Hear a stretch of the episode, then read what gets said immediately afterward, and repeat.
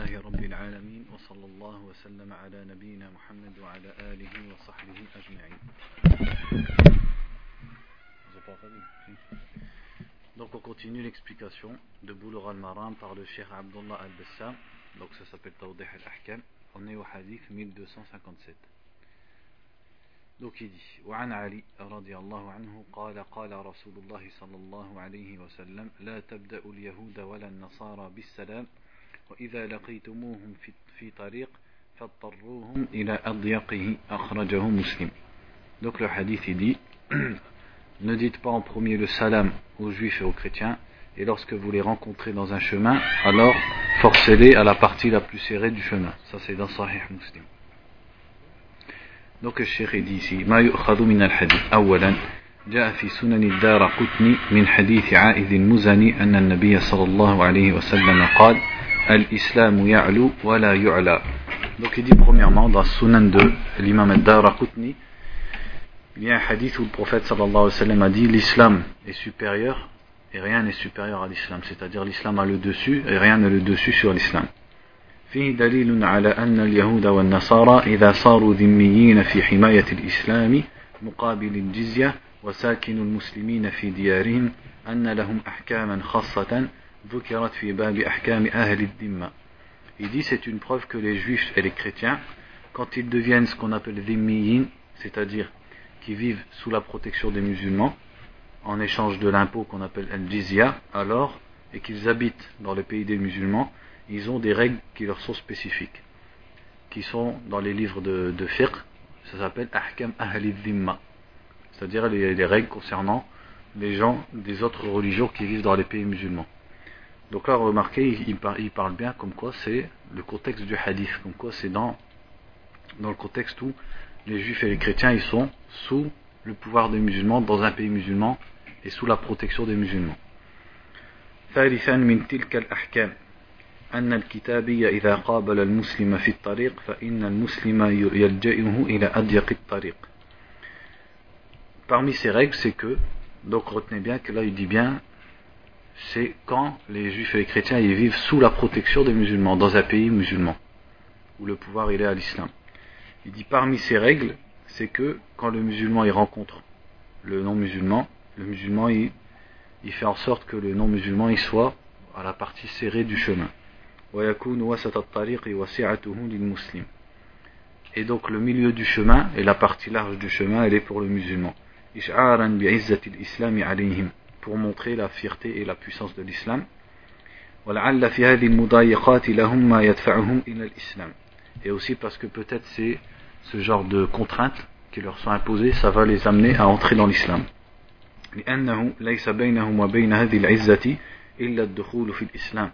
Puisqu'il n'y a rien entre eux et entre cette fierté que le fait de rentrer dans l'islam. C'est-à-dire pour avoir cette fierté de leurs concitoyens musulmans, il leur suffit, ces honneurs qu'ils ont et ce privilège, il leur suffit seulement de rentrer dans l'islam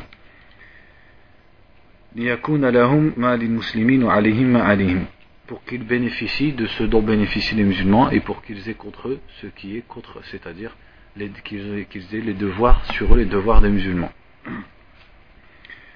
Donc en fait, c'est ça en fait la morale des règles de, de, des, des non-musulmans quand ils vivent en pays musulman. Les contraintes qui leur sont entre guillemets euh, dirigées, c'est pour les pousser à se convertir, parce que euh, vont être amenés à vouloir sortir de ces contraintes. Or, pour sortir de ces contraintes, il leur suffit que d'être musulman. Mais c'est-à-dire nous, euh, pourquoi je précise tout ça, j'explique un peu, parce que nous on a été beaucoup euh, éduqués sur la liberté, tout ça, la liberté de religion, la liberté de conscience, on pourrait se dire comment l'islam y impose à un peuple des contraintes comme ça pour les forcer à se convertir. Mais il faut comprendre, c'est que les juifs et les chrétiens, dans leurs livres, le prophète Mohammed sallallahu alayhi wa sallam, il est annoncé. Donc on n'est pas en train de les contraindre à quelque chose qu'ils ignorent complètement ils sont contraints à quelque chose dont ils savent très bien que c'est la vérité. Et c'est déjà écrit dans leur livre. Donc il faut comprendre ça. C'est pas, on n'est pas en train de les contraindre à un dogme qui est complètement étranger à eux. On ne fait que les pousser à franchir ce pas, de rentrer dans l'islam auquel ils ne veulent pas rentrer simplement par orgueil. Parce que sinon, s'ils regardent dans la Torah et dans l'évangile, ils savent déjà que le prophète sallallahu alayhi wa sallam, va venir. Donc c'est que l'orgueil ou l'attachement à la religion qui les empêche. Donc ce genre de contrainte, ça peut les pousser à franchir le pas. رابعا هذه الأحكام الآن معطلة بسبب ضعف الإسلام وتبعية المسلمين للأمم الكافر للأمم الكافرة Il dit toutes ces règles maintenant elles sont mu'attala, c'est-à-dire elles sont euh, elles sont plus plus plus d'actualité à cause de la faiblesse des musulmans. Donc c'est-à-dire ça c'est des hadiths qu'il faut mettre dans leur contexte. Le contexte c'est quand les musulmans ils ont un pays où ils sont forts et c'est dirigé par l'islam etc. Donc à ce moment-là on applique ces règles. Mais là maintenant les musulmans ils sont faibles, donc on ne va pas s'amuser à faire ça en Belgique ou en France, alors que c'est l'inverse, c'est leur pays à eux. en, majorité en tout cas, c'est un pays de non-musulmans. Donc tu peux pas t'amuser à faire ça, lui ça va pas l'amener à rentrer dans l'islam.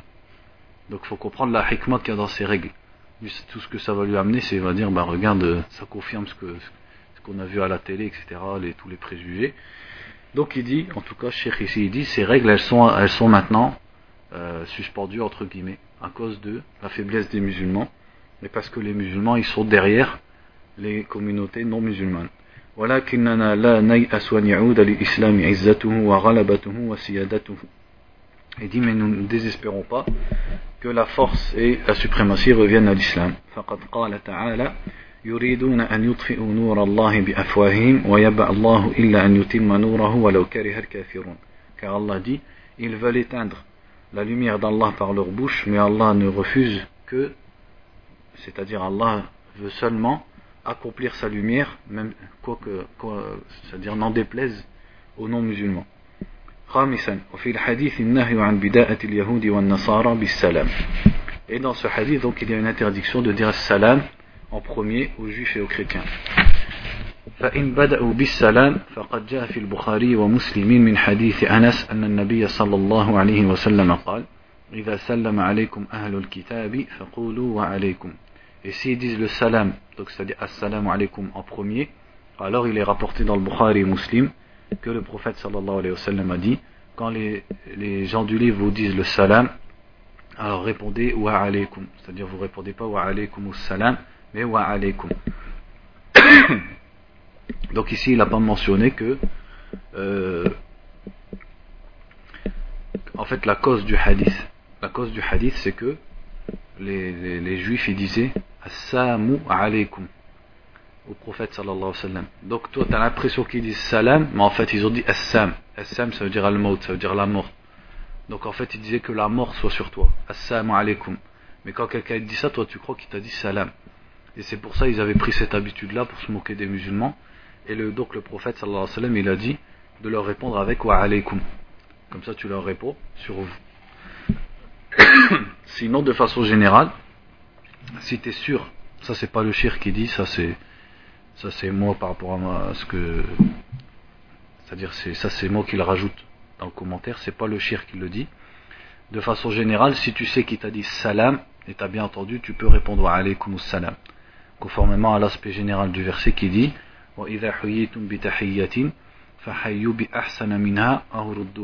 quand on vous salue d'un salut, alors saluez d'un salut équivalent ou meilleur que lui.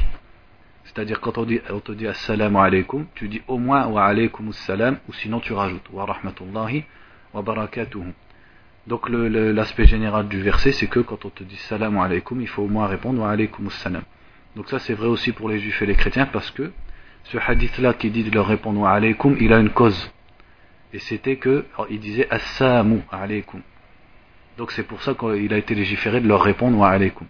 Maintenant, s'ils disent assalam, il n'y a rien de mal à répondre wa alaykum salam. Et il y en a, ils vont encore plus loin dans l'interprétation littérale. Ils lisent le livre, ils lisent leur livre comme ça traduit. Ils disent, bah, quand un kafir il me dit bonjour, je dis wa alaykum. C'est pas comme ça qu'il faut comprendre le hadith. Le hadith, il a bien dit, quand ils vous disent, Ida sallama alaykum, quand ils vous disent le salut. Et ce qui est voulu ici, c'est quand ils disaient Assalamu alaykum. Alors dites Assalamu alaykum. Donc c'est pas quelqu'un qui dit bonjour et toi tu réponds alaykum. Ça, ça n'a aucun sens, ça ressemble à rien. Il n'y a rien qui est interdit dans l'islam que quand on te dit bonjour, tu réponds bonjour. Parce que comme Allah il a dit, quand on vous salue d'un salut, rendez-le. Rendez un salut au moins équivalent. Donc tu peux répondre le bonjour. Et certains ulama, ils disent, eux, ils disent pas ce que je viens de vous dire, ils disent non. Même si tu sais qu'il t'a dit salam, tu réponds wa alaykum. Ils disent ça n'a pas, même si c'est vrai que il est cité dans les hadiths comme quoi c'est parce qu'il disait Assalamu alaykum. Ça n'empêche pas que même quand ils disent Assalam, il faut aussi leur répondre wa alaykum parce que le hadith il est général. Il n'a pas spécifié seulement quand ils vous disent Sam, alors que quand ils vous disent Salam, vous dites wa alaykum. Donc c'est compris. Donc le hadith ici il dit quand ils vous disent Assalam, les gens du livre répondez wa alaykum. Donc certains ulama ils disent c'est parce que ils disaient Assalamu alaykum et donc il fallait leur répondre alaykum parce qu'ils disaient la mort sur vous. Donc il fallait leur répondre alaykum. Mais si tu sais qu'ils te disent salam, alors conformément au verset qui est dans Surat An-Nisa, tu réponds wa alaykum salam. D'autres ils disent non, le hadith il est général. Quand ils te disent même assalamu alaykum, tu réponds wa alaykum. C'est une distinction pour le, rendu, euh, dans, le fait de rendre le salut entre le fait de le rendre à un musulman ou à un non-musulman. Maintenant, quant au fait de dire bonjour, hein,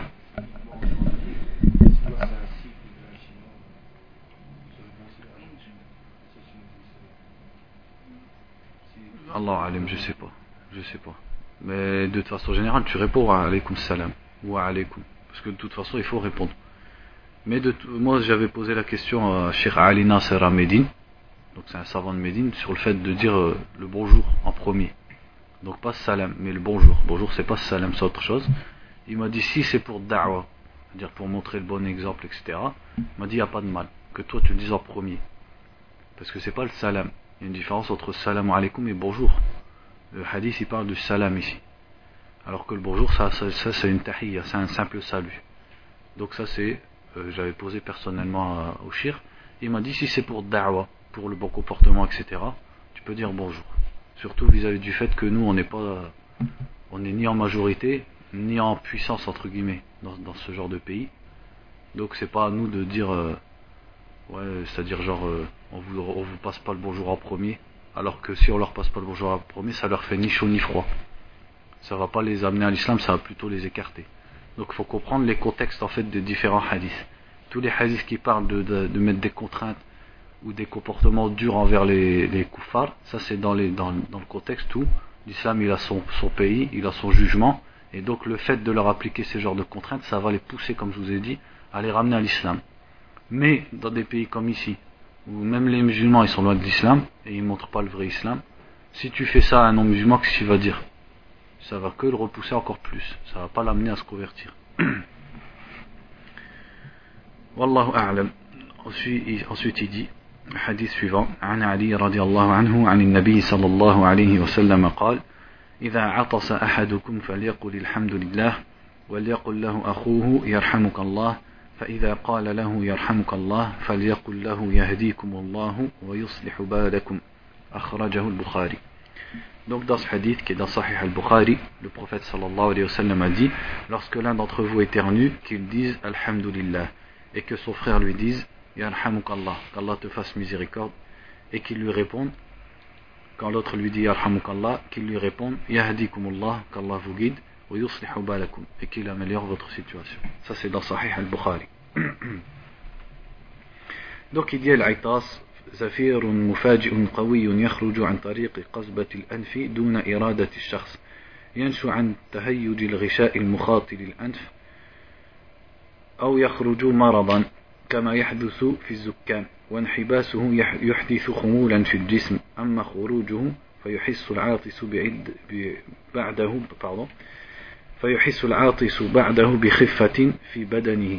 donc il explique ici c'est quoi l'éternuement, comme quoi ça sort par rapport à euh, soit une cause naturelle, ou alors ça sort à cause d'une maladie.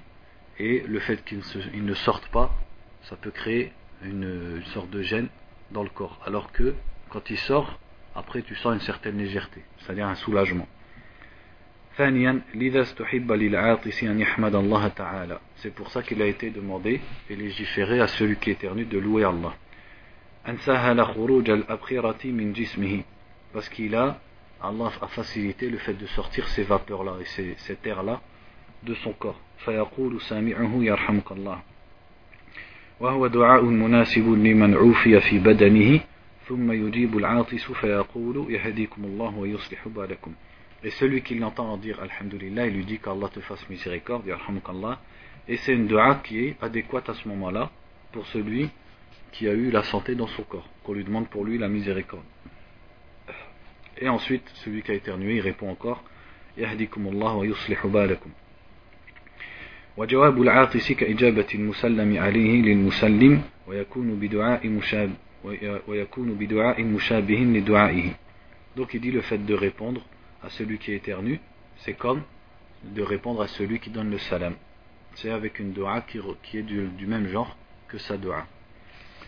قال في الآداب الشرعية قال ابن هبيرة إذا عطس الإنسان استدل بذلك على صحة بدنه إذا عطس الإنسان عليكم السلام استدل بذلك على صحة بدنه وجودة هضمه واستقامة قوته فينبغي أن يحمد الله Il dit ici, c'est une parole d'un savant qui dit que le fait d'éternuer, c'est un signe de bonne santé. Et donc, euh, il est adéquat à ce moment-là de louer Allah. وفي صحيح البخاري إن الله يحب العطاس ويكره التثاؤب لأن العطاس يدل على خفة بدن والنشاط والتثاؤب يدل غالبا على ثقل البدن وامتلائه واسترخائه Ici, il cite un hadith qui est dans le Bukhari, où il dit, sallallahu alayhi wa sallam, Allah aime l'éternuement et il déteste le bâillement. Il dit parce que l'éternuement, ça, ça prouve une légèreté du corps et la tonicité. Alors que le bâillement, au contraire, ça vient de la lourdeur du corps et du fait que le corps il soit rempli. قال في شرح الأدب المفرد قوله عليه الصلاة والسلام إن الله يحب العطاس ويكره التثاؤب المحبة والكراهية منصرفان إلى أسبابهما Ici, c'est une parole d'un savant dans Sharh al-Adab al-Mufrad. Il dit quand Allah dit, Allah aime, quand le prophète a dit, sallallahu alayhi wa sallam, Allah aime l'éternuement et il déteste le bâillement. En fait, l'amour d'Allah et le, le fait qu'il déteste ici, ça retourne à la cause de l'éternuement et du bâillement. وذلك أن العطاس يكون من خفة البدن وانفتاح المسام بخلاف التثاؤب parce que justement l'éternuement il a des bonnes causes notamment la légèreté du corps contrairement au bâillement فإنه يكون من الثقل والامتلاء Le bâillement, lui, vient de la lourdeur et du fait d'être rempli.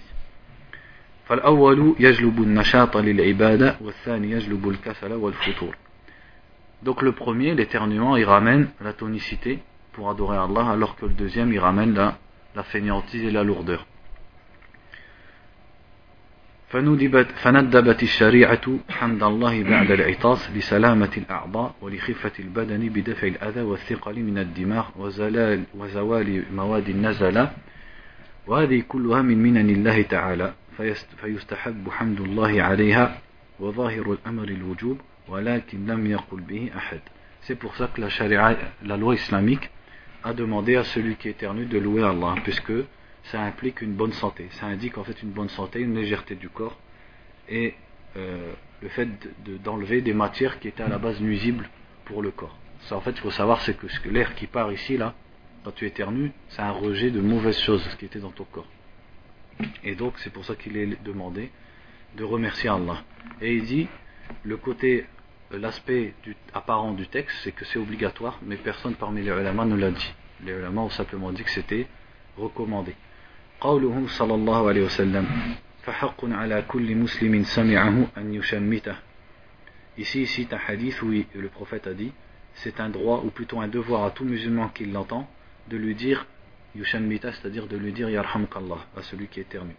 قال ابن القيم رحمه الله قال جماعة من علمائنا إن التشميت فرض عين لأنه جاء بلفظ الوجوب الصريح وبلفظ الحق الدل عليه وذهب آخرون إلى أنه فرض كفاية ورجحه ابن رشد وابن العربي وقال به أبو حنيفة وجمهور الحنابلة قال الحافظ وهو الراجح من حيث الدليل Ici, ici une parole d'Ibn al-Qayyim par rapport à cette parole du prophète quand il dit il est un devoir à chaque musulman qui l'entend, c'est-à-dire qui entend celui qui éternue, de lui dire Yarhamukallah.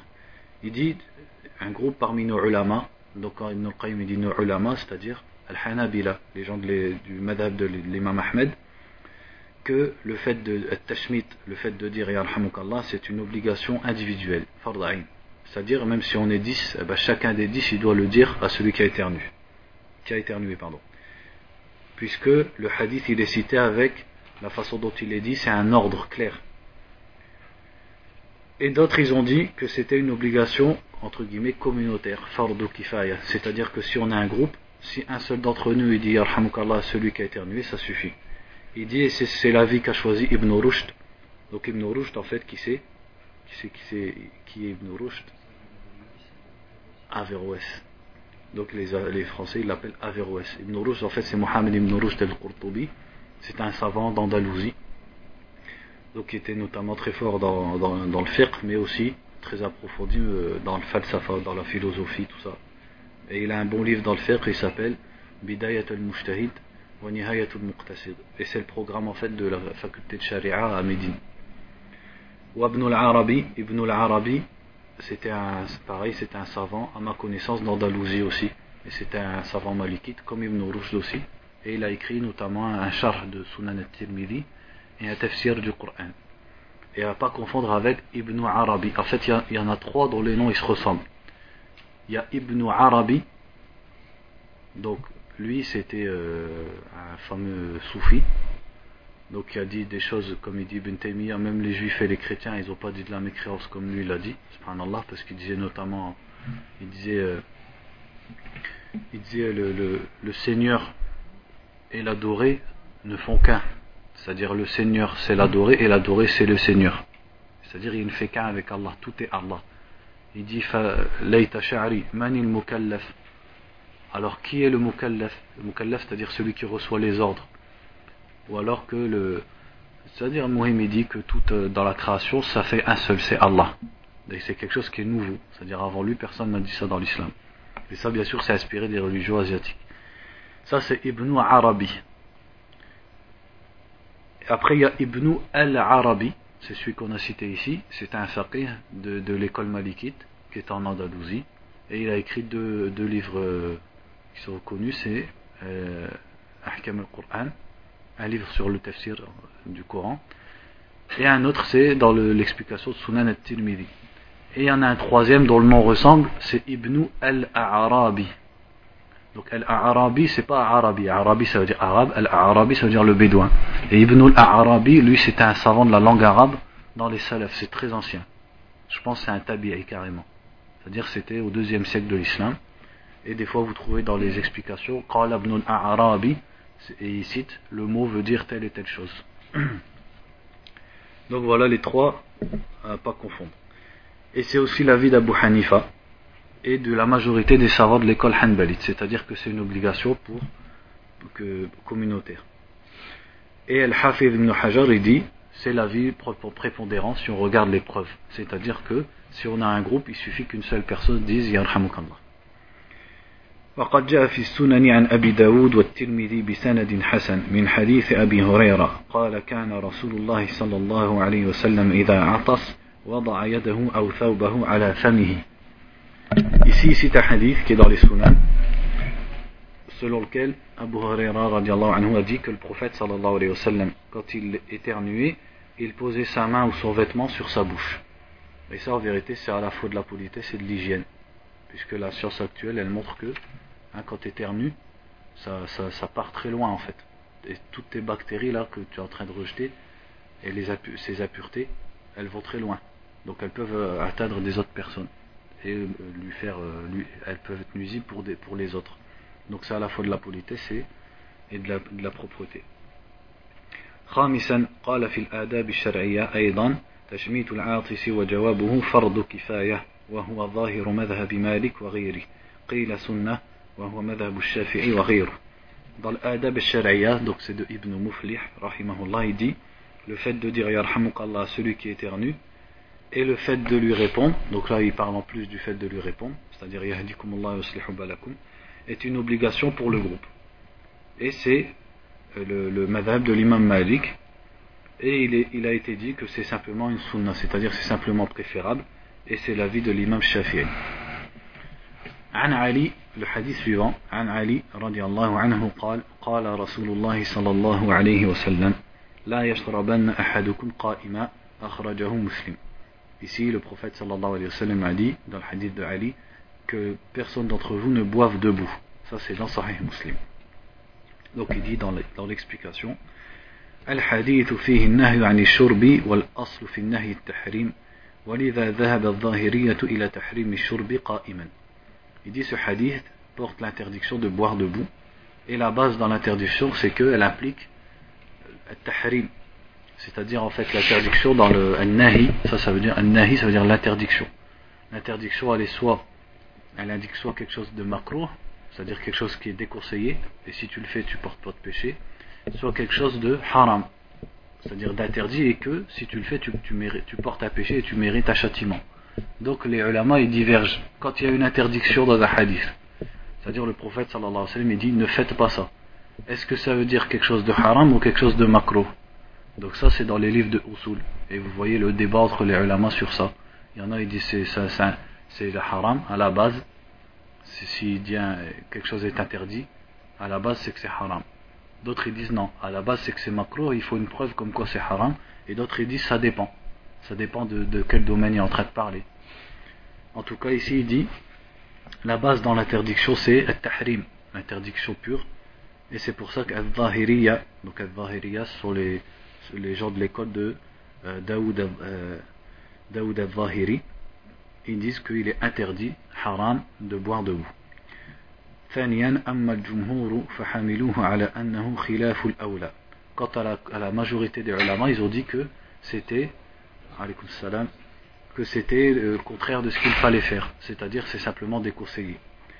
لمعارضته ما في صحيح مسلم من حديث ابن عباس قال سقيت رسول الله صلى الله عليه وسلم من زمزم فشرب وهو قائم Donc qu'est-ce qu'il y a C'est quoi le sarif Le sarif, c'est-à-dire tu as un hadith qui te dit que c'est interdit, et un autre hadith, il va te montrer qu'en fait l'interdiction, elle est, elle est pas pure entre guillemets, c'est pas haram, c'est simplement macro. Donc il faut un indice. Donc entre guillemets leur indice, c'est un hadith qui est dans Sahih Muslim Où Ibn Abbas il a dit, j'ai donné à boire au prophète sallallahu alayhi wa sallam de l'eau de Zemzem et il a bu alors qu'il était debout. Donc le fait que le prophète boive debout et il nous interdit de le faire, alors que lui-même il le fait, ça veut dire que c'est pas haram, c'est simplement macro. وجاء في صحيح البخاري أن عليا رضي الله عنه شرب قائما وقال رأيت رسول الله صلى الله عليه وسلم فعل كما رأيتموني فعلت مما يدل على أن النهي ليس للتحريم Et dans Sahih al-Bukhari, il est rapporté que Ali, radiallahu anhu, il a bu debout. Et il a dit, j'ai vu le prophète sallallahu alayhi wa sallam faire comme vous, vous venez de me voir faire. Donc il dit, Shir, ça montre que l'interdiction, elle n'est pas pour quelque chose de haram. C'est simplement déconseillé. قال في الآداب الشرعية ويتوجه أنه عليه الصلاة والسلام شرب قائما ليبين الجواز وأنه لا يحرم فالنهي للكراهية أو لترك الأولى Et dans l'adab al-shari'a, Ibn Muflih dit que le prophète sallallahu alayhi wa sallam il a bu debout pour montrer que c'était permis et que c'est pas haram, c'est simplement déconseillé. وقال السفاريني في شرح منظومة الآداب الأخبار في الشرب قائما صحيحة فالنهي محمول على خلاف الأولى وشربه صلى الله عليه وسلم قائما لبيان الجواز Ici, c'est une parole de Safarini qui dit que les hadiths qui parlent de l'interdiction de boire debout sont, sont authentiques mais que c'est simplement déconseillé parce que le prophète sallallahu alayhi wa sallam a bu debout pour montrer que c'était permis. قال الحافظ ابن حجر إذا رحت تشرب فاقعد تفز لسنة صفة أهل الحجاز وقد صحه شربت شربه قائما ولكنه لبيان الجواز Ici, c'est un poème, enfin un vers, en tout cas un vers de poème de Ibn Hajar, rahimahullah, qui a dit Quand tu vas boire, assieds-toi, tu réussiras, comme l'a fait Suffati Ahli al-Hijazi, poursuivre la sunna de, du prophète sallallahu alayhi wa sallam. Et ils ont authentifié qu'il a bu debout, et c'est pour montrer que c'est permis. وقال ابن القيم في الهدي من هديه صلى الله عليه وسلم الشرب قاعدا حيث كان هديه المعتاد donc ici c'est une parole de Ibn al-Qayyim dans Zadul Ma'ad où il dit l'habitude du prophète c'était de boire assis وصح عنه صلى الله عليه وسلم وصح عنه صلى الله عليه وسلم أنه نعى عن الشرب قائما. إلى يتوتشي كلا بدبو وصح عنه أنه شرب قائما. فقال الطائفة لا تعارض بينها أصلا فإنما الشرب قائما للحاجة. Et il a été authentifié aussi qu'il a bu debout. Donc, ici, il dit, un groupe ont dit, c'est-à-dire pour réunir les, les preuves entre elles, ils ont dit, il n'y a pas de contradiction mais il a bu debout par besoin, pas pour montrer que c'était permis. وما قاله ابن القيم في الجمع بين النصوص بهذه الطريقة هو الأولى أن النهي ذلك أن النهي للكراهة فقط والكراهة تبيحها الحاجة والمكان الذي عند زمزم الذي شرب عنده قائما ليس محل جلوس والله أعلم Cheikh dit ce qu'a dit Ibn al-Qayyim ici en citant ce groupe qui ont dit ça pour regrouper tous les, toutes les preuves ça c'est la meilleure façon parce que l'interdiction elle est juste pour al-karaha c'est-à-dire c'est quelque chose de déconseillé non pas haram. Or al-karaha tubihuha al-haja. C'est-à-dire tu peux faire quelque chose de makruh notamment quand tu, en as besoin. Haja. Alors que ce qui est haram tu peux pas le faire quand tu en as besoin. Tu peux le faire que lors de al-darura. Et il y a une différence entre le darura et le haja. C'est un simple besoin alors que c'est un besoin vital donc il dit al-karaha le fait que ce soit détestable tu peux le faire quand tu en as besoin et l'endroit où il y a Zemzem, c'est pas un endroit où il est facile de s'asseoir. Donc comme il avait besoin d'être debout, il a bu debout. En tout cas, tout ça montre que c'est simplement déconseillé. وعن علي رضي الله عنه قال قال رسول الله صلى الله عليه وسلم إذا انتعل أحدكم فليبدأ باليمين وإذا نزع فليبدأ بالشمال ولتكن اليمنى أولهما تنعل وآخرهما تنزع Ça, c'est dans les deux sahih. Le prophète sallallahu alayhi wa sallam a dit Lorsque l'un d'entre vous met ses sandales, qu'il commence par la droite. Et quand il les enlève, qu'il commence par la gauche. Et que la droite soit la première à être, à être vêtue et la dernière à être dévêtue. Donc il dit Hadith Aisha alladhi fi al-Bukhari wa Muslim أن النبي صلى الله عليه وسلم يعجبه التيمن في تناعله وترجله وطهوره وفي شأنه كله Il dit il y a un hadith aussi dans Sahih Muslim et Sahih al-Bukhari où Aïcha disait que le prophète sallallahu alayhi wa sallam aimait commencer par la droite dans le fait de mettre ses, ses sandales, dans le fait de se peigner, dans sa purification, c'est-à-dire ses ablutions notamment, et dans toutes ses affaires. فكان صلى الله عليه وسلم يبدأ باليمين donc le prophète commençait toujours par la droite ويقدمها للأشياء الطيبة ويؤخرها لما سوى ذلك et il mettait toujours la droite en premier pour les bonnes choses et pour autre que les bonnes choses, il met la droite en deuxième. Il commence par la gauche.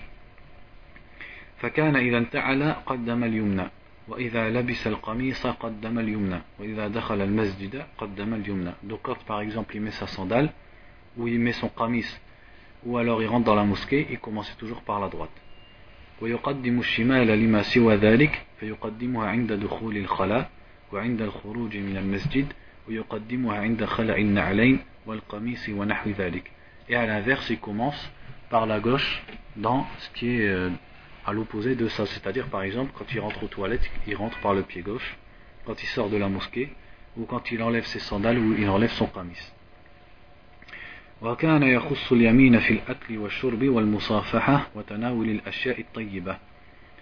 Et il spécifiait ça, il laissait sa main droite pour les bonnes choses, comme le fait de manger, le fait de boire, le fait de serrer la main, et le fait de toucher les bonnes choses.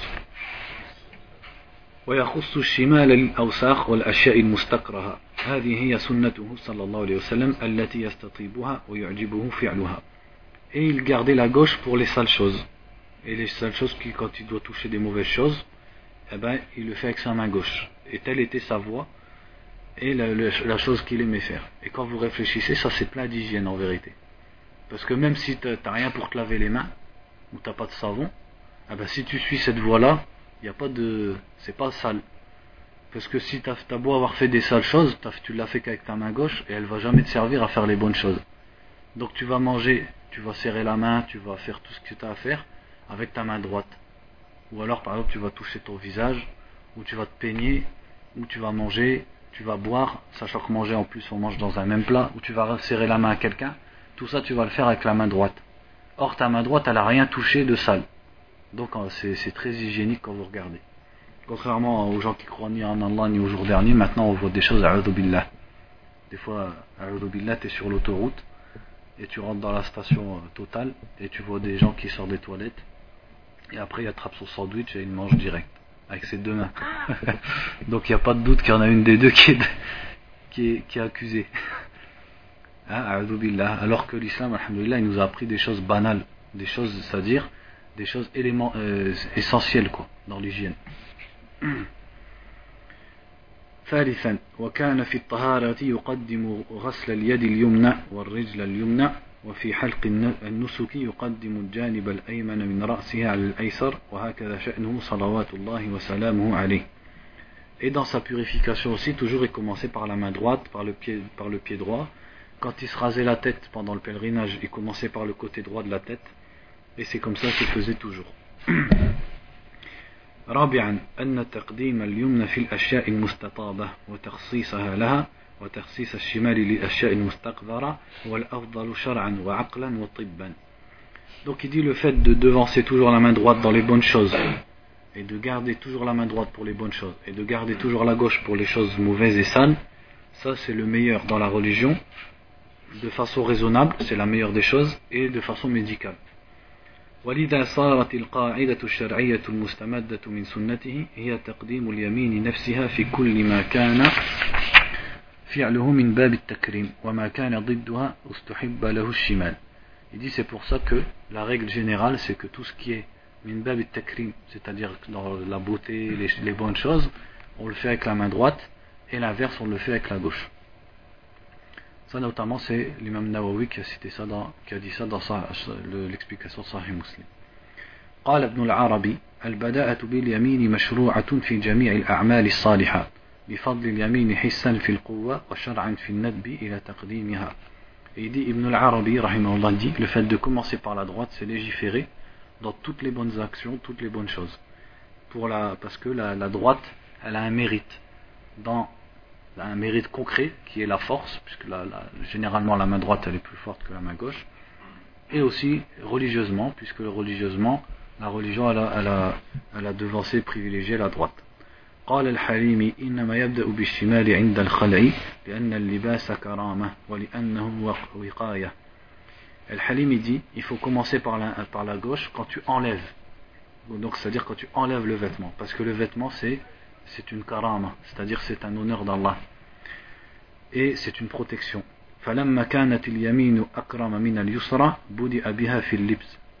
Donc comme la main droite elle est plus noble que la main gauche, on commence par la droite lorsqu'on s'habille. Et on la met en dernier quand on enlève le vêtement.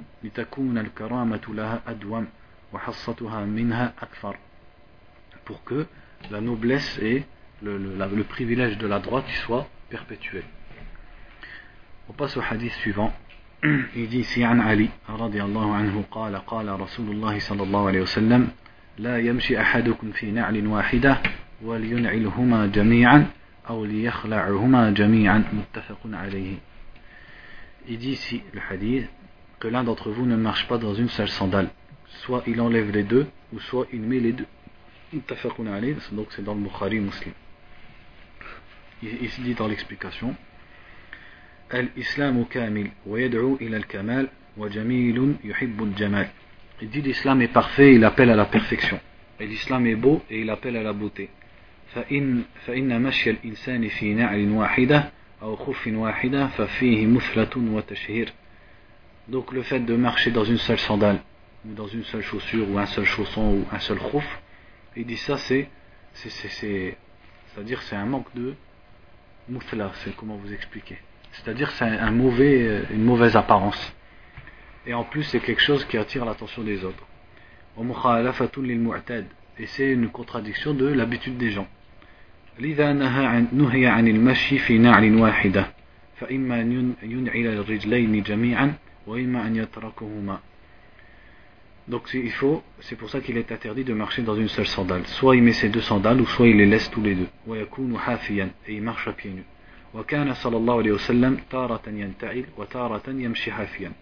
Et le prophète sallallahu alayhi wa sallam, des fois il marchait en, en sandales et parfois aussi il marchait à pieds nus.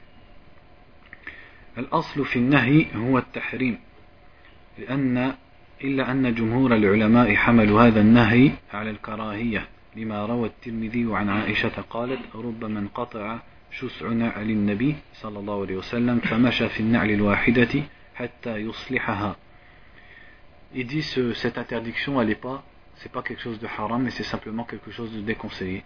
Car il y a un hadith où Aïcha, dans son intermédiaire, elle disait, peut-être il arrivait parfois que le lacet ou le, le, le fil de la sandale du prophète se coupe, alors il marchait dans une seule sandale. Mais c'était donc à cause d'une circonstance jusqu'à ce qu'il la répare. قال في الفروع يكره المشي في نعل واحدة بلا حاجة ونص عليه الإمام أحمد ولو يسيرا Et il dit ici dans un livre de l'imam de, de, du Madhab Hanbali, il est déconseillé de marcher dans une seule sandale sans besoin, et l'imam Ahmed l'a dit texto, même si c'est un petit peu, c'est-à-dire même si c'est une petite marche. قال الخطابي الحكمة في النهي أن النعل شرعت لوقاية الرجل عما, عما يكون في الأرض من شوك أو نحوه Al-Khattabi, ça c'est un imam, un savant de, de, de parmi Al-Shafi'iyya. Il a dit la sagesse dans cette interdiction, c'est que la sandale, elle a été légiférée pour protéger le pied sur ce qu'il y a sur la terre, comme les épines, etc. فإذا انفردت إحدى الرجلين احتاج الماشي أن يتوقى لإحدى رجليه ما لا يتوقى للأخرى فيخرج بذلك عن سلبية مشيه ولا يأمن مع ذلك من العطاء Il dit donc quand euh, il n'y a qu'un seul de ses pieds qui va être euh, protégé, le, le, celui qui marche, il va devoir protéger son autre pied. Là, franchement, j'ai pas compris la parole. وقيل لأنه لم يعدل بين جوارحه وربما نسب فاعل نسب فاعل ذلك إلى اختلال الرأي أو ضعفه. Aussi, il a dit notre raison, il dit, on a dit aussi, c'est parce qu'il n'est pas juste entre ses membres. Ça aussi, c'est une des sagesses de cette interdiction, c'est que l'islam leur donne la justice, notamment envers ton propre corps. Donc si tu protèges un pied, il faut que tu protèges l'autre, sinon c'est de l'injustice. Et aussi parce que celui qui fait ça, on peut le qualifier comme étant faible dans, son, dans sa raison, d'avoir un problème dans sa raison. Et donc, or le musulman, il doit, il doit s'écarter des choses qui peuvent lui amener ce genre d'accusation et de moquerie. وقال ابن العربي قيل العلة فيه أنها مش مشية الشيطان Et Ibn al-Arabi dit, il a été dit que la raison c'est que c'est la façon dont fait le diable. C'est la, la, la, façon de marcher du diable. On passe au hadith suivant, il dit وعن ابن عمر رضي الله عنهما قال قال رسول الله صلى الله عليه وسلم لا ينظر الله إلى من جر ثوبه خيلاء متفق عليه Donc ça c'est dans les deux sahih, le prophète sallallahu alayhi wa sallam a dit Allah ne regarde pas celui qui traîne son vêtement par orgueil. Donc il dit dans l'explication الحديث فيه وعيد شديد لمن جر ثوبه خيلاء بأن الله تعالى يعرض عنه ولا ينظر إليه نظرة رحمة Il dit donc ce hadith, il y a une grande menace pour celui qui traîne son, vêtement par orgueil parce qu'Allah se détourne de lui, il ne le regarde pas, c'est-à-dire le regard de la miséricorde et de la douceur.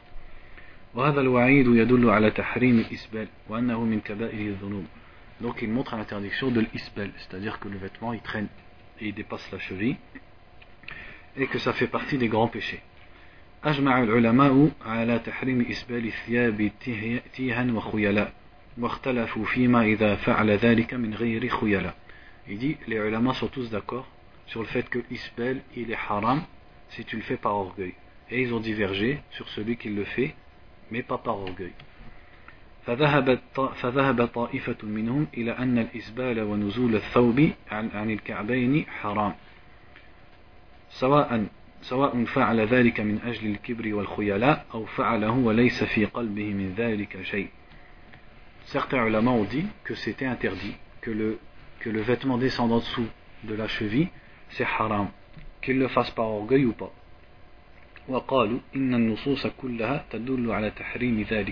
Ils ont dit parce que tous les textes montrent que c'est haram. ولكن من جره جرا وأرخاه حتى لمس. Mais celui qui le traîne vraiment dans le sens où il touche la terre, alors c'est celui-là qui est voulu dans cette menace. الذي لا ينظر الله إليه. C'est-à-dire ce hadith spécialement, comme quoi Allah ne le regardera pas. Et Allah ne lui parlera pas, il ne le purifiera pas, et il aura un châtiment douloureux. وأما الذي نزل إزاره أو قميصه عن الكعبين فقط فما نزل عن ذلك فهذا الجزء الذي نزل إليه القميص في النار وهو وعيد أخف من الأول لأن هذا العمل أخف من العمل الأول Quant à celui dans l'izar, l'izar c'est euh, comme un pagne qu'on entoure autour de la taille, ou alors son camis il descend de ses, euh, en dessous de ses chevilles, alors ce qui descend en dessous de ses chevilles, cette partie-là, elle sera en enfer, c'est-à-dire de son corps. Et c'est une menace plus légère que la première parce que c'est un acte moins grave que le premier. C'est-à-dire ça c'est pour celui qui ne le fait pas par orgueil. Lui il a quand même, il y a quand même un châtiment qui lui est promis. C'est un hadith où il dit que celui qui est dans le, vêtement, il est en dessous des chevilles, il est en enfer. Donc sans parler d'orgueil. Donc ils ont dit, ça c'est un hadith et ça c'en est un autre. Celui qui le fait par orgueil, lui son châtiment c'est qu'Allah il le regarde pas, etc. Celui qui le fait sans orgueil, au moins son châtiment c'est le feu, comme c'est cité dans un, un autre hadith. وقالوا لا يصلح حمل حمل مطلق النصوص على مقيدها لأن من شرط حمل المطلق على المقيد هو اتحاد السبب واتحاد الحكم وهنا لم يتحدا فالسبب مختلف في الثوب فإن إسباله وجره غير نزوله عن الكعبين والحكم مختلف فكون الله تعالى لم ينظر, لم ينظر إلى المسبل ولا يكلمه وله عذاب أليم مغاير ومخالف لمن لا يمس العذاب منه إلا أسفل كعبيه Ils ont dit aussi, on ne peut pas conditionner les textes qui ont été les textes qui sont mutlaq.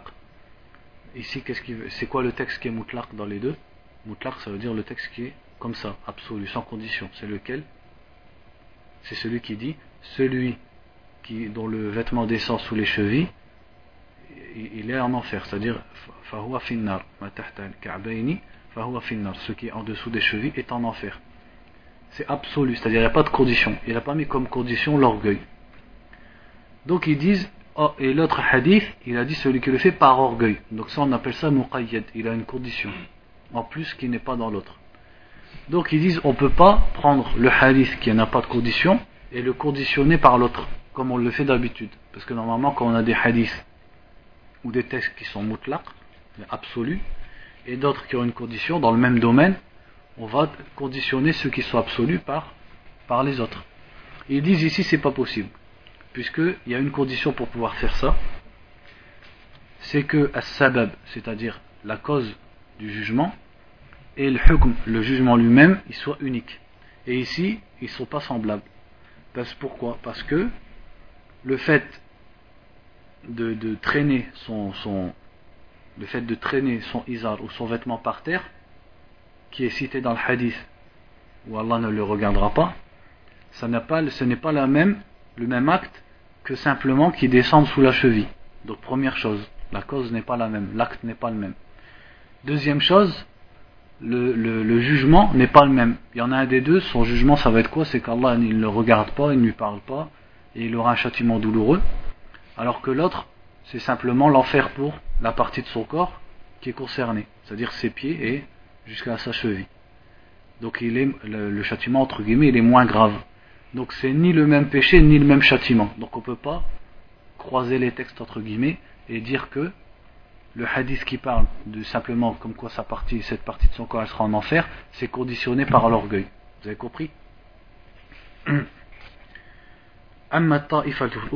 l'autre groupe de ulama ont dit فذهبوا في هذه النصوص إلى حمل مطلقها على مقيدها وعلى مقيدها وأن الوعيد على ذلك كله واحد et les autres, ils ont dit, ce qui est absolu, on le conditionne parce qu'il est muqayyad, parce qu'il est conditionné. Et la menace dans tous ces textes, elle est, elle est la même. Elle parle du fait d'avoir son vêtement en dessous de ses chevilles avec, avec orgueil. Et que l'isbal de toute façon, c'est à partir de, du moment où le vêtement commence en dessous des chevilles. Après, il peut être long et il peut être court, le en lui-même. Et tout est interdit dans les textes, c'est-à-dire l'isbel, c'est-à-dire qu'à partir du moment où c'est en dessous de la cheville, pour eux, c'est l'isbel qui traîne par terre ou qui soit juste en dessous de la cheville, c'est l'isbel, et le tout il est interdit sans distinction. C'est un seul acte en fait. وإن القاعدة الأصولية هي حمل المطلق على المقيد et la base, donc la règle dans les, dans les, dans les fondements du fiqh, c'est que ce qui est absolu, on le conditionne parce qu'il est muqayyad, parce qu'il est conditionné. والشارع الحكيم لم يقيد تحريم الإسبال بالخيلاء إلا لحكمة أرادها ولولا هذا لم يقيده. Et dit الشارع الحكيم, c'est-à-dire Allah Azza wa Jal, il n'a pas conditionné l'interdiction de Isbel par l'orgueil, si ce n'est pour une sagesse. S'il n'y avait pas une sagesse, il ne l'aurait pas dit, celui qui fait ça par orgueil. والأصل في اللباس الإباحة فلا يحرم منها إلا ما حرمه الله ورسوله Or, la base dans les vêtements, c'est que tout est licite et n'en est interdit que ce qu'Allah et son messager ont interdit. والشارع قصد من تحريم هذه اللبسة الخاصة قصد الخيلاء من الإسبال Et donc ils disent la religion n'a interdit que dans, dans, les vêtements et dans le fait de s'habiller que ce par quoi on, on, a, on a visé de l'orgueil et on a eu de l'orgueil. Sinon le vêtement il reste licite comme à la base. وإذا نظرنا إلى عموم اللباس وهيئاته وأشكاله لم نجد منه شيئا محرما إلا وتحريمه له سبب Ils disent, et quand on regarde les vêtements de façon générale, on ne trouve pas un vêtement qui est interdit sans qu'il soit interdit pour une cause. Et sinon, alors pourquoi il serait interdit et quel serait le but de son interdiction لذا فإن مفهوم الأحاديث أن من أسبل ولم يقصد بذلك الكبر والخيلاء فإنه غير داخل في الوعيد C'est pour ça qu'on comprend des hadiths que celui dont le vêtement dépasse les chevilles, mais qui n'a pas voulu, en faisant ça, l'orgueil, il n'a pas voulu être orgueilleux, alors il n'est pas compris dans la menace, dans le, dans le châtiment qui est promis à celui qui le fait. ويؤكد هذا ما جاء في صحيح البخاري أن النبي صلى الله عليه وسلم قال من جر ثوبه لم ينظر الله إليه يوم القيامة فقال أبو بكر الصديق رضي الله عنه يا رسول الله إن إزاري يسترخي إلا أن أتعاهده فقال رسول الله صلى الله عليه وسلم إنك لست ممن يفعله خيلاء Il dit, et ça confirme ça, ce qui est dans le Bukhari, où le prophète sallallahu alayhi wa sallam a dit Celui qui traîne son vêtement, Allah ne le regardera pas au jour du jugement. Et Abu Bakr a dit Ô messager d'Allah, mon izar, mon izar traîne, sauf si je le remonte tout le temps. Et le messager d'Allah lui a dit Mais toi, tu n'es pas parmi ceux qui le font par orgueil. فهذا نص صحيح صريح في المسألة في أن في أن القصد من التحريم هو الخيلاء لأن كثرة نزول الإزار il dit donc ça c'est un texte clair et authentique sur le fait que euh, ce qui est voulu dans l'interdiction c'est l'orgueil. Pas le fait que le, le, le Isar il descende, ou il descende beaucoup ou pas beaucoup. Sinon il l'aurait dit, il lui aurait dit, il lui aurait dit, en fait ce qu'il veut dire ici, si ce qui était voulu c'est pas l'orgueil, il aurait dit à Abu Bakr, c'est rien parce que ton Isar il descend beaucoup. Mais en fait, comme ce qui est voulu, c'est l'orgueil, il lui a dit c'est rien parce que toi tu le fais pas par orgueil. قال الإمام النووي في شرح مسلم donc là ici c'est une parole de l'imam Nawawi dans l'explication de Sahih Muslim وأما قوله صلى الله عليه وسلم المسبل إزاره فمعناه المرخي له الجر طرفه خيلا كما جاء مفسرا بالحديث الآخر donc là il dit le, la parole du prophète celui qui traîne son vêtement son izar il dit ce qu'il veut dire c'est celui qui le traîne par orgueil comme ça a été expliqué dans l'autre hadith. وهذا التقييد بالجر خيلاء يخص يخصص عموم من أسبل إزاره ويدل على أن المراد بالوعيد من جره خيلاء وقد رخص النبي صلى الله عليه وسلم لأبي بكر الصديق رضي الله عنه وقال لست منهم إذ كان جره لغير الخيلاء Il dit donc ça c'est une condition, c'est conditionné par le fait que c'est par orgueil Et cette condition, elle conditionne tous les hadiths qui sont généraux et qui parlent du fait de traîner son vêtement dessous de la cheville. Et ça prouve que la, menace, elle est pour celui qui le fait par orgueil. Et le prophète sallallahu alayhi wa sallam, il a permis à Abu Bakr et il lui a dit tu n'es pas parmi eux, c'est-à-dire tu ne le fais pas par orgueil. وقال الإمام, وقال الإمام ابن جرير يعني الطبري وذكر الإسبال للإزار وحده لأنه كان عمة, عمة لباسيم et ici, ici une parole de Ibn Jarir al-Tabari, donc l'imam al-Tabari qui a dit, ici il a cité l'Izar dans le hadith, parce que c'est ce qu'ils mettaient généralement les Arabes à l'époque, mais tous, tous les autres vêtements, notamment le kamis, ont le même jugement. وقال النووي وقد جاء ذلك مبينا منصوصا عليه من كلام من كلام رسول الله صلى الله عليه وسلم قال الإسبال في الإزار والقميص والعمامة فمن جرى شيئا خيلا لم ينظر الله تعالى إليه يوم القيامة الإمام النووي a dit ça ça clairement et tel quel dans un hadith où le prophète صلى الله عليه وسلم a dit le isbel, donc c'est-à-dire le fait de traîner le vêtement, c'est dans le izar et dans le qamis et dans le turban.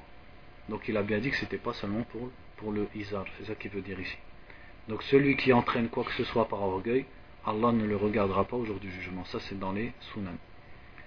Donc voilà les deux avis. Ici Sheikh dit والراجح فقها هو ما ذهب إليه حامل مطلق نصوص المسألة على مقيدها والله الموافق والهادي إلى سواء السبيل. donc ici l'avis du Sheikh ici. Le Sheikh Abdullah al-Bassam il dit, c'est-à-dire son avis, pour lui l'avis prépondérant au niveau du fiqh, c'est le deuxième avis. C'est-à-dire ceux qui disent que les textes qui sont généraux, ils sont conditionnés. Que donc euh, c'est le, le châtiment c'est que pour celui qui le fait par orgueil.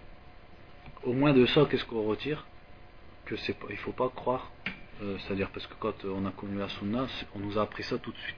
Donc c'est une ni'ma qu'on nous a appris ça, puisque c'est une sunna, et ça fait partie de la sunna, d'avoir son vêtement au-dessus de sa cheville, au moins au-dessus de sa cheville. Mais il ne faut pas penser que c'est une question des fondements de la religion. Et il y en a beaucoup, ils en font une, question des fondements de la religion. Comme l'autre fois, quand j'étais ici pour le cours de, de Abdullah al-Rodayyan, on m'a passé une question qu'il fallait poser au Sheikh. Et euh, le, frère, il disait dans la question, on prie dans une, mosquée où l'imam, je sais plus, c'était, euh, on sait pas s'il est salafi ou alors il est un peu salafi, je sais plus quoi. Par exemple, il, est mousbil. le fait d'être mousbil, ah, ça n'a rien à voir avec salafi ou pas salafi. Ça n'a absolument rien à voir avec ça. Parce que qu'est-ce qu'il dit Que lui, il n'a pas lu la parole de l'imam Nawawi, ou la parole de l'imam Shawkani, ou la parole de Abdullah al-Bassam dans ce livre, et il se dit que c'est seulement interdit par orgueil. Et lui, il se dit, bah moi je fais pas d'orgueil, donc il fait pas attention à la longueur de son pramis. Qu'est-ce qu'il dit que c'est pas ça qui l'a poussé à avoir son qamis en toute sa cheville. C'est-à-dire le fait de dire que le qamis ou le vêtement, euh, c'est interdit de le laisser sous la cheville seulement si c'est par orgueil, et que si tu le fais pas par orgueil c'est licite, c'est pas une parole de Ahlul Bid'ah. C'est pas comme le fait de dire que euh, c'est interdit d'essuyer les chaussettes dans les ablutions. Ça, c'est une parole de Ahlul Bid'ah. Ça, c'est la parole des Khawarij et des Rawafid, des Shiites. Et ça distingue Ahlul Sunnah de Ahlul Bid'ah. Mais le fait de dire que l'isbel, quand il n'est pas par orgueil, il n'est il est, il est pas interdit, en rien du tout, ça, ça, distingue Ahl Sunnah de Ahl Bid'ah. Ça, il faut le savoir. Parce que la plupart des frères, c'est comme ça qu'ils jugent les gens. Ils regardent la cheville, s'ils voient l'isbel, ils disent c'est un mubtadi'. S'ils voient au-dessus de la cheville, mashallah, c'est Ahl Sunnah. Depuis d'où ça sort ça? Si tu es un savant, il va rigoler dans votre, il va rigoler à, votre visage. C'est pas comme ça la religion. En tout cas, donc, euh, alors si on dit ça, ça veut dire Abdullah al-Bassan, dont on lit le livre ici, alors il défend l'opinion d'Ahl Bid'ah, puisque lui il dit que c'est licite, que tu as le droit de laisser ton vêtement toute ta cheville si tu le fais pas par orgueil. Donc regardez comment dans la religion il faut, il faut savoir ce qu'il dit le ulama et il faut être tempéré. Il faut pas, toi, tu as appris quelque chose, mais c'est pas toute personne qui dit l'inverse qui n'est pas de la sunna et il n'est pas euh, salafi ou sunni.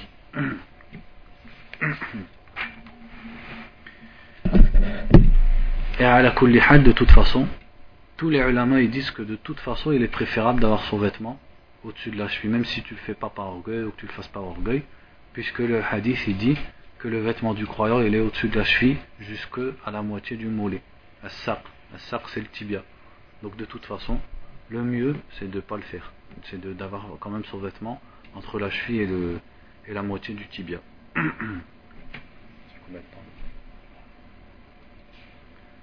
Bon, on va s'arrêter là, puis on continue dans à euh, 4h05, Inch'Allah. سبحانك اللهم وبحمدك أشهد أن لا إله إلا أنت وأستغفرك وأتوب إليك. Non, 4h10.